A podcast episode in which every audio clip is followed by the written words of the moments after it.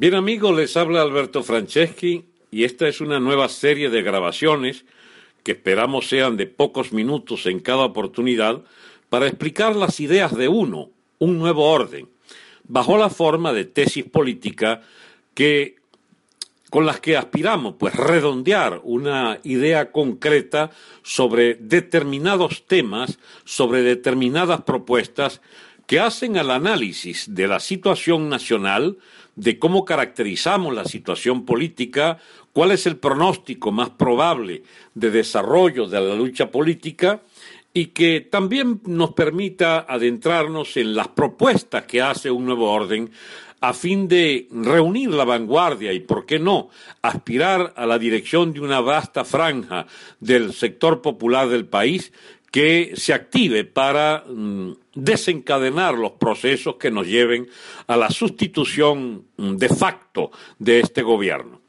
Como ven, la primera tesis que esbozo no es la de una conformidad con la regla según la cual este régimen solo puede salir por vías institucionales, electorales, pacíficas, democráticas, constitucionales, como dicen los fervientes partidarios de cohabitar con este régimen.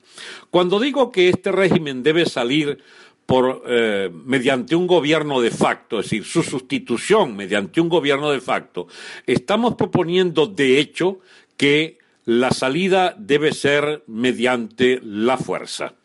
Esto no equivale a querer desencadenar el país, ni una guerra civil, ni una especie de lucha fratricida armada obligatoria. No, aspiraríamos que, por ejemplo, el saldo de víctimas de un cambio de gobierno sea menor al que nos deja el AMPA cotidianamente en cualquier día de estos, Quisiéramos que en cuestión de muy pocos días, una semana máximo, si acaso hubiesen víctimas, fueran mucho menores que las que ocurren producto de las balaceras, de las venganzas de unas mafias contra otras, de los ajusticiamientos ilegales que hace el gobierno, de los ajusticiamientos en las propias cárceles, etcétera. No estamos abogando por la violencia, estamos diciendo que el país deberá confrontar un necesario cambio de régimen y que ese cambio de régimen es absolutamente inimaginable que pueda realizarse mediante un tránsito constitucional, institucional, sean de unas elecciones, sean de un revocatorio, de una asamblea constituyente, porque nada de eso es viable, por la sencilla razón de que el régimen se hizo fuerte sobre la base del atropello jurídico y legal, de hacerse con todo el poder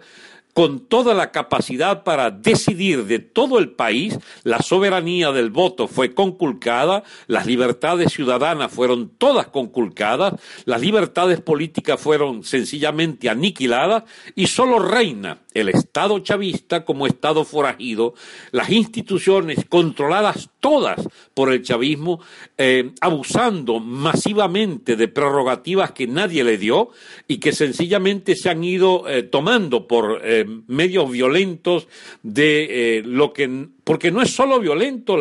el atropello físico directo, es también violento el haber moldeado un ordenamiento jurídico de facto que hace al país todo depender de la voluntad del presidente déspota y de su corte inmediata de ampones que dirigen la llamada Quinta República, el partido Quinta República, las instituciones del gobierno Maduro Diosdado. ¿Por qué digo gobierno Maduro Diosdado? Porque es el, gobierno de los sucesores de Chávez. Chávez dejó claro que era Maduro el que iba a gobernar, pero Maduro es el primero que sabía que sin la fracción de Diosdado nada podía intentar, porque Diosdado tenía la cúpula militar en sus manos, los servicios policiales, los servicios de inteligencia y la economía con la llave de, de los impuestos, de Cadivi, del Banco Central, y una buena parte de PDVSA que compartía con Ramírez.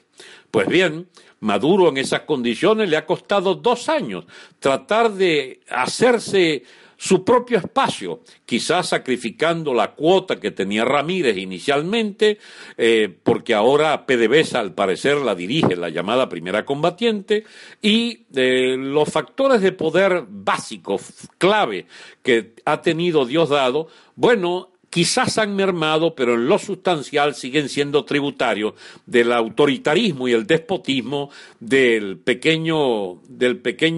eh, déspota de la Asamblea Nacional, que convirtió, por cierto, esa Asamblea Nacional en un burdel propio. Allí prostituidos todos ante la deidad del Señor Diosdado que controla ese antro, que porque no es un poder legislativo, es un antro de ilegalidades, bueno, se permite contrapesar el, el relativo poder de presidencial de Maduro, que a pesar de ser enorme ese poder presidencial, sigue siendo eh, tributario de ese acuerdo básico con Diosdado. Eh, Maduro ha tomado fuerza y terreno eh, con el apoyo pleno de Cuba, que fue el artífice a la muerte de, Chávez, de su nominación como el hombre confiable para el régimen de La Habana, pero es un hecho que Diosdado, que fue sacrificado entonces, eh, ha tendido a, si no a conformarse, por lo menos a tratar de jugar belicosamente su segundo puesto, su segundo lugar, su segunda línea de mando en el actual régimen chavista, eh, madurista, diosdadista, pero por encima de todo castrista. Bien, ¿por qué decimos que no hay vía absolutamente mm, legal, ni, ni institucional, ni pacífica, ni electoral para salir de estos mamarrachos gobernantes? Por la sencilla razón de que eso no está autorizado en su filosofía de gobierno, que es despótica por definición. La discusión sobre si esto es una tiranía o no, bueno, eso se lo dejamos a los preciosistas del lenguaje, de si es dictadura o no, de si aún conserva una democracia. Lo que sí sabemos es que este es un régimen despótico y delincuencial. Es decir, es un régimen que se distribuyen las mafias gobernantes, las mafias del partido PSV, la mafia mm, del alto mando militar, mafias policiales, mafia de Cadivi, mafia del Banco Central, gran mafia de PDVSA, gran mafia de, de, los impuestos, gran mafia de las aduanas, de los territorios controlados por los, por los colectivos o por eh, factores militares que dominan la escena, por ejemplo, la minería de Guayana o las mismas fronteras, el, resguardo eh, de, las aduanas en manos de capitostes eh, de las Fuerzas Armadas, cada ministerio tiene una banda que la controla, las empresas de Guayana tienen mafias que controlan cada uno de los grandes eh, productos comercializables, lo poco que queda de Guayana. Es decir, en Venezuela es realmente, bajo el gobierno Maduro Diosdado, el reino de las mafias pero además hay las mafias con vocación internacional. Por ejemplo, la de eh, eh, Tarek el Alzaimí de gobernador de Aragua, pero al propio tiempo importador masivo de terroristas del Medio Oriente a los que subsidia, asiste financieramente con muchísima plata de la droga, porque el Alzaimí es al propio tiempo de gobernador y de gran corrupto un designado especial desde la época de Chávez para manejar los asuntos eh, militantes, llamémoslo así, del terrorismo islámico desde la gobernación de Aragua, de donde se les brinda toda clase de protección, se les busca pasaportes y cédulas a todo este tráfico enorme de eh, iraníes, agentes del gobierno iraní, agentes palestinos del Hezbollah y de Hamas, y pudiera también temerse que de alguna manera agencia los intereses de la llamada República Islámica y en particular de Al Qaeda, porque todo lo que sea terrorismo islámico le encanta representarlo al señor el Alzheimer. A su vez, uno de los jefes del narcotráfico y del narcolavado de la FARC hacia Venezuela y el mundo entero que pasa por aquí, por Venezuela en su tránsito hacia los Estados Unidos, hacia África, hacia el Oriente Medio, al Lejano Oriente y también, por supuesto, Europa. No puede un Estado con esas características de absoluto dominio y control de las mafias,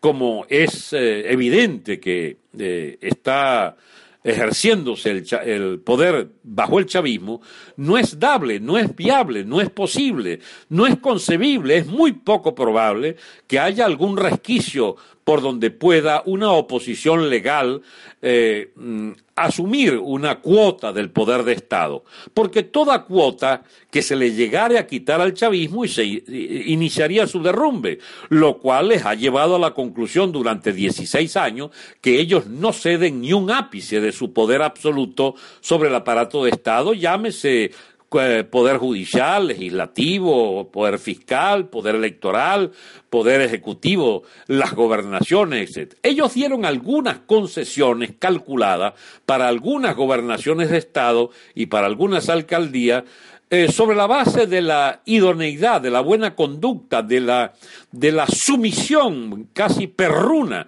de factores de oposición a los que se les tolera en el control de esas migajas del poder de Estado, con su correspondiente cheque mensual del Poder Central que sufraga los gastos mediante situado constitucional de esas gobernaciones y alcaldías, porque así le convino al régimen para generar la mascarada, generar la ilusión democrática, generar la legitimidad, la, la,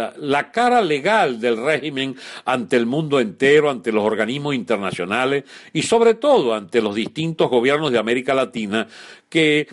se han constituido pues los principales alcahuetes y cabrones de este gobierno.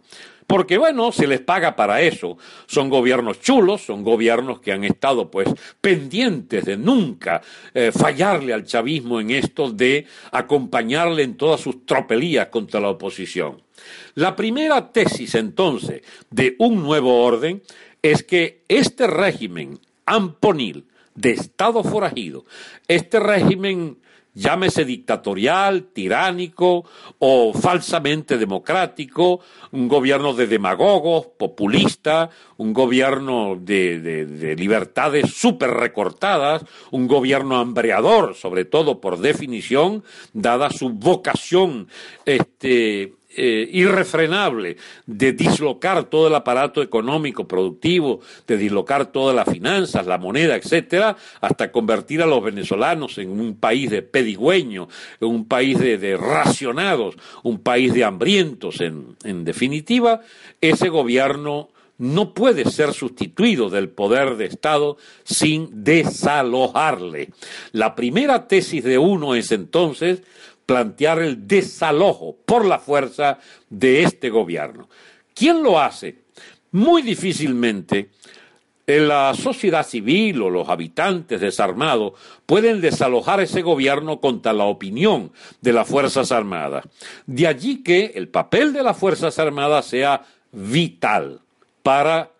intentar desalojar este poder o este, vislumbrar que la situación será cada vez más difícil porque las Fuerzas Armadas se han negado hasta ahora a sustituir ese poder amponil del chavismo. Ahora bien, esto siempre será así. Las Fuerzas Armadas seguirán siendo los cómplices fundamentales al igual que la oposición legal, al igual que la oposición llamada de la mesa de unidad y los otros factores que conviven y cohabitan con el régimen, ¿son ellos acaso los que habrá que esperar a que se decidan a salir de este régimen? Lamentablemente, salvo que tuviéramos la oportunidad de ver una insurrección popular nunca vista, que incluso derroten las calles a las propias Fuerzas Armadas Nacionales, lo más probable es que no tengamos todavía la fuerza para tal insurrección civil, lo que entonces implica eh, sencillamente declarar a los cuatro vientos que necesitamos la fractura de las Fuerzas Armadas. Es decir, que se rompan contra el sector dominante en ellas, que sostiene al gobierno malandro, y se pase esas Fuerzas Armadas en gran mayoría, en su cuerpo de oficiales y soldados, al terreno de la eh, insurrección general de la población civil contra este gobierno. ¿Cuándo ocurrirá eso? Miren, mis amigos, eso no está escrito para que sea dentro de una década o dos, ni siquiera años. Puede ser en cuestión de meses o en cuestión de semanas, porque eso no depende ni siquiera de que la gente lo quiera hacer, sino de que el gobierno, con su torpeza, su idiotez y su absoluta falta de sentido común, de sindéresis, la falta absoluta de capacidad para gobernar y sobre todo su enorme capacidad para eh, causar daño, causar dislates, causar desaciertos, causar en definitiva desorden y anarquía y caos, sencillamente acelera los pasos de una insurgencia general contra el mal gobierno. Lo que saca a Maduro es su torta de gobierno, no eh, la voluntad de la oposición de quererlo sacar. Es el mismo el que se tumba al, eh, al plantear una, una una, una, ¿cómo se llama? Una convivencia con el pueblo venezolano absolutamente signada por el atropello y la estupidez gobernante, reventando la economía y reventando todo el tejido social que le es eh, afín. Si consideramos entonces que el gobierno Maduro debe salir por voluntad insurreccional y de la mayoría de la oficialidad de las Fuerzas Armadas que imponga una ruptura al calor del descontento popular, esa situación de crisis, esa situación, digamos, terminal de este régimen, puede suceder en días, en semanas o en pocos meses. Es muy difícil imaginarse como estos protervos representantes de la llamada oposición cohabitadora y colaboracionista, que esto pueda llegar al 2019 para volver Capriles a aspirar su reelección como candidato, para volver a entregarnos y vendernos el alma, como ya lo hizo el 17 de abril, cuando habiendo ganado las elecciones, sencillamente se resignó a volver a poner rodilla en tierra, pero no para pelear y apuntar, sino para sencillamente postarse de hinojos frente al gobierno este de tramposos y de mafiosos. Bien, no nos queda otra entonces que seguir peleando para a allanar el camino de que las Fuerzas Armadas entiendan que no pueden seguir a espaldas de la mayoría nacional, obedeciendo o situándose en lealtad irrestricta a un régimen de ampones. Porque si las Fuerzas Armadas resolviera contra el hambre creciente, contra la insurgencia creciente de la población civil, decidiera pasar del lado definitivo de la represión para al lado del gobierno hacer grandes masacres y sostener a este gobierno de infames, bueno, sencillamente, mis amigos, sería absolutamente viable que las Fuerzas Armadas estallen o sea, no habría manera de que conserven su unidad interna porque sería viable entonces no solo el estallido, sino que un sector de esas Fuerzas Armadas tendría que al lado de un gran sector popular trabajar en lo inmediato para la construcción de unas nuevas Fuerzas Armadas, que derrote militarmente esta fuerza cipaya del Estado cubano, detrás de este alto mando que pasaría a ser, digamos, este, en los que dirigen un pedazo del país, pero habría otra, otra dirección militar con la mayoría de la población detrás suyo que eh, insurgiría para desalojar definitivamente cualquier reducto del poder eh, castrista a la cabeza del Estado venezolano. Pero esa es una guerra civil. Bueno, hay guerras civiles que duran muy poco, hay guerras civiles que se eternizan. Yo soy de los que creo, cuando le hablaba de que en unas jornadas de resistencia y de insurgencia popular y militar pudiera salir, si vamos a la contabilidad de víctimas, mucho menor que lo que causa una semana de delincuencia bajo el gobierno Maduro, yo diría que el problema no es eh, ni llamarlo guerra civil, ni abocarnos a buscar esas víctimas o producir esas víctimas. Sencillamente, si hubiera víctimas, es por responsabilidad directa de un gobierno desahuciado, de un poder autoritario, de un poder despótico que quiere mantenerse contra la voluntad nacional a la cabeza del Estado. Amigos, esta tesis política de uno es central. El poder del madurismo, diosdadismo, el poder del castrismo, el poder del chavismo, sale por una medida de fuerza de las Fuerzas Armadas aliadas a la sociedad civil que ya decida cualquier día de estos, cualquier pronta semana de esta, insurgir contra este gobierno de ampones. Por eso es muy difícil constituir uno, un nuevo orden como una organización legal, ni que sea una ONG, ni que sea nada que tenga que ver con un parapeto allí que recoge dineritos o que se funda sobre la base de la buena voluntad de gente que pone su nombre en riesgo y constituye organizaciones eh, públicas o lanza candidatos. No. Uno un nuevo orden no es nada que tenga que ver con ninguna organización legal. Es una organización de hecho clandestina, fue fundada hace año y medio dentro de las Fuerzas Armadas, ha ido creciendo sistemáticamente y el aspecto, digamos, el, sector civil que va rodeando de afecto y de, de maneras de colaborar con ese segmento militar insurgente, ya, encontraremos las maneras para hacer sentir nuestro peso en la calle y en los propios días donde se resuelva el tema del poder. Por ahora, uno, un nuevo orden, está en la calle de manera, digamos, disuelta en la población. No estamos interesados ni en contabilizarnos, ni en poner eh, figuras a manejar eh, eventuales votos, ni nada por el estilo, ni tampoco, ni siquiera la, eh, la categoría esta de dirigentes, etcétera. No, amigos. Uno es una corriente de opinión, una corriente política, civil y militar, sobre todo militar, que aspira convencer a la mayoría de las Fuerzas Armadas y a la mayoría de la sociedad civil a acompañar a esas Fuerzas Armadas en su ruptura contra este régimen. ¿Ha quedado claro? Creemos que por lo menos pueden no estar de acuerdo con nosotros, pero la tesis política fundamental de que uno es una corriente política, social, civil, militar,